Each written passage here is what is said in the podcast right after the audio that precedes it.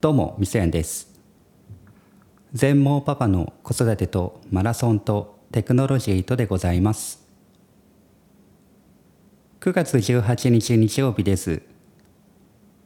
今の時間は午前7時20分を過ぎたところです。おはようございます。台風が近寄ってきてるみたいですね。今日の天気予報によりますと午前11時ぐらいから徐々に雨が強くなってきて明日あたりは関東東関東は台風が最も接近してくると聞いています。火曜日の朝の出勤が心配ですね。その時交通機関がストップするというような話も聞いています。どうなんでしょうか。我が家ですと雨の日に子供をどこに連れて行ったらいいかが大変悩ましいことです。今日はどうしようかな。幕張のイオンあたりに連れて行くかどうかでしょうかね。さて今日はリフレクションフィルターについてレビューしたいと思います。リフレクションフィルターってこれは部屋の残響音または反響音を抑えるための防音装置なんですよね。通常ですとマイクの前とかマイクの前方左右を、えー壁のようなスポンジ吸音材ですね。で覆う形で設置するんですけれども、えー今回ですね僕が購入してみたのがカオティカというメーカーなんでしょうかね。のアイボールのさらに違うモデルの 7B というものを購入しました。それをレビューしますね。今僕が収録している部屋なんですけど聞いてわかる通りかなり部屋の残響音が残っていると思います。これをよく部屋なりとも言いますけれどもエコーが効いていますよね。まるでお風呂にいるかのようなっていう人もいるかもしれません。部屋は6畳ぐらいでフローリングですね。それから物はほとんど置いてなくって今僕の机だけがドーンと壁側に置いてある状態です。窓は一つあって今僕の左手側にあります。窓までの距離が2メートル2メートルぐらいありそうですね。あとエアコンもつけています。もしかするとエアコンの鳴り音も聞こえているかもしれません。こういった部屋の環境なのでフローリングですし物は置いてないし窓はあるしという感じで非常に音の反響をしやすい環境にいます。今回この反響音をどうにか消したいと思っていろいろ考えているんですけども一つ反響音を消す方法としてはリフレクションフィルターを採用するケース。それから防音室のようにね壁に吸音材を貼るケースと考えられると思います。あとはあとはねソフトで処理する方法もありますよね。 iZotope というところの RX という超有名なソフトがあるんですけどもそれで後処理をかけてきれいに整えていくというやり方はあります僕が考えているのがねあまり後処理でいろいろ音をいじくるのが好きじゃないんですよね。というのは加工というのは生生の音をどんどん生でない加工された音に変化変形させることなのでそれって音のいわば劣化ですよね。させることにつながるかもしれない。という懸念点と、まあ、実際そうですね。なのとあとは手間です、まあ、こっちの方が大きいですね。収録してからさらに音声を編集する作業。それだけで倍の時間がかかっちゃうんですよね。僕の収録のライフスタイルにおける収録のスタイルって時間をかけないでパッて撮ることなんですよね。だからオーディオインターフェース先日から紹介しているボキャスターをパソコンにつないでボキャスターとマイクも XL 端子でつないでいる手話ベータ 87A を 7A を使っている状態なんですけど本当は USB マイクとかでしかもスマホとつないでやりたいところはしますが、えーまあ、USB マイクって全体的に音質がね劣る部分があるんでやはりきちんとしたマイクをオーディオインターフェースにつなぎ普段はどこでも持ち歩けるようにしておいてスマホで収録をしたいなっていう思いもあるわけですね。そういった環境の中でどこでもしかも音質の良い形で収録するには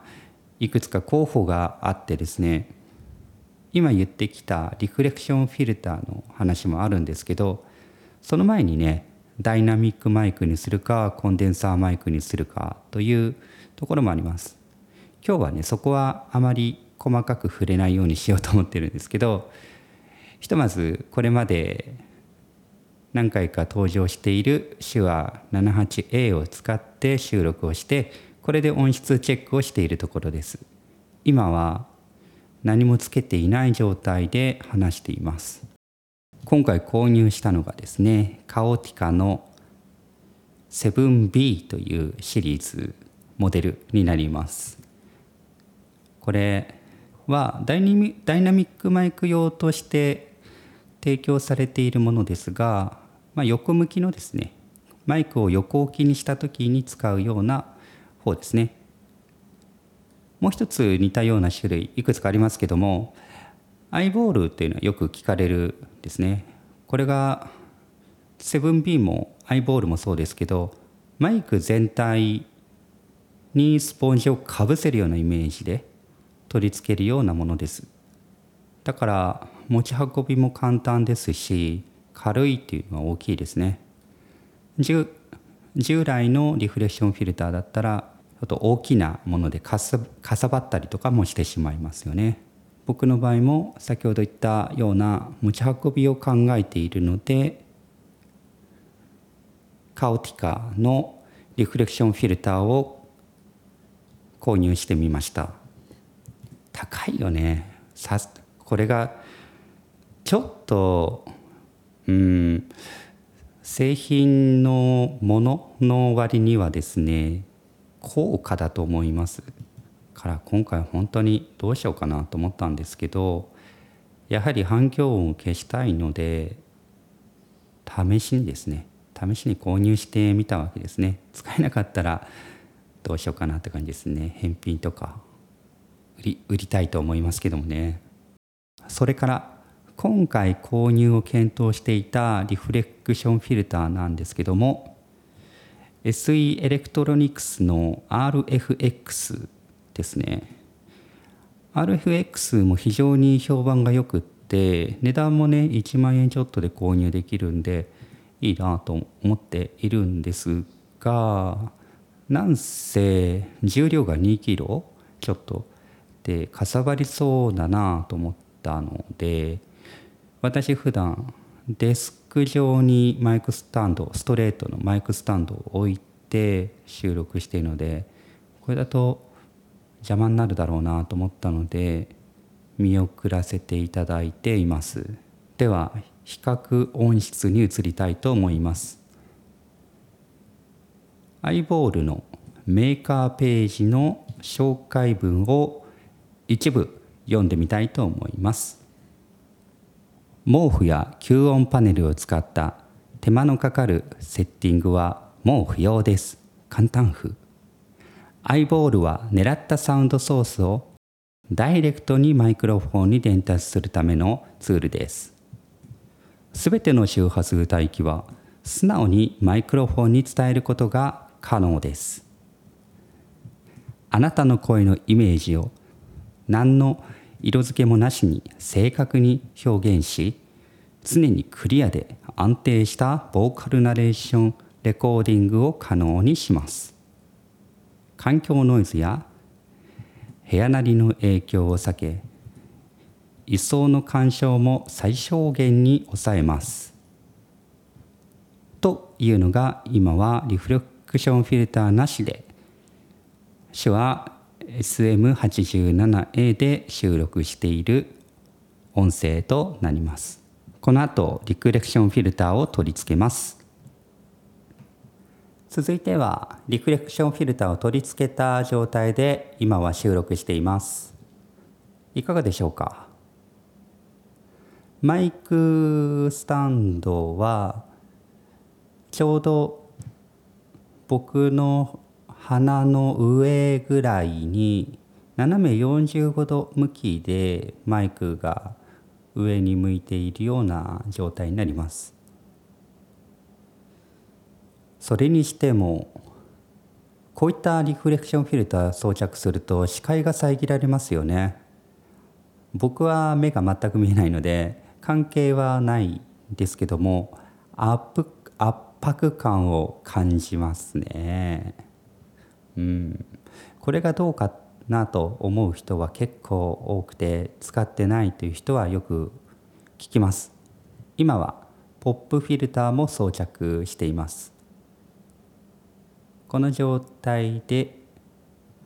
先ほどのメーカーの説明ページを読み上げたいと思います。毛布や吸音パネルを使った手間のかかるセッティングはもう不要です。簡単譜アイボールは狙ったサウンドソースをダイレクトにマイクロフォンに伝達するためのツールですすべての周波数帯域を素直にマイクロフォンに伝えることが可能です。あなたの声のイメージを何の色付けもなしに正確に表現し、常にクリアで安定したボーカルナレーションレコーディングを可能にします。環境ノイズや部屋なりの影響を避け、位相の干渉も最小限に抑えます。という感じでした。このリフレッションフィルターにはポップフィルターが最初からついていて外すこともできるんですが次に外してみますねよいしょはい外しました声の感じはいかがでしょう？よりクリアに聞こえるようになっていると思います。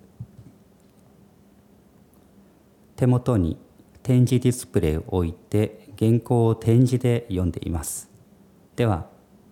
メーカー製品ページの内容を改めて読み上げてみたいと思います。毛布や吸音パネルを使った手間のかかるセッティングはもう不要です。アイボールは狙ったサウンドソースをダイレクトにマイクロフォンに伝達するためのツールです。すべての周波数帯域を素直にマイクロフォンに伝えることが可能です。あなたの声のイメージを何の色付けもなしに正確に表現し常にクリアで安定したボーカルナレーションレコーディングを可能にします。環境ノイズや部屋なりの影響を避け位相の干渉も最小限に抑えます。という感じでした。いかがですかね？僕も後でゆっくり聞いてどうするか考えたいと思います。うん気になるな。ちなみにこのえー、メーカーページの内容今日はもう56回読んではいますかね。いろいろとテストはしてみてるんですがどうなのかなってところですねではまた。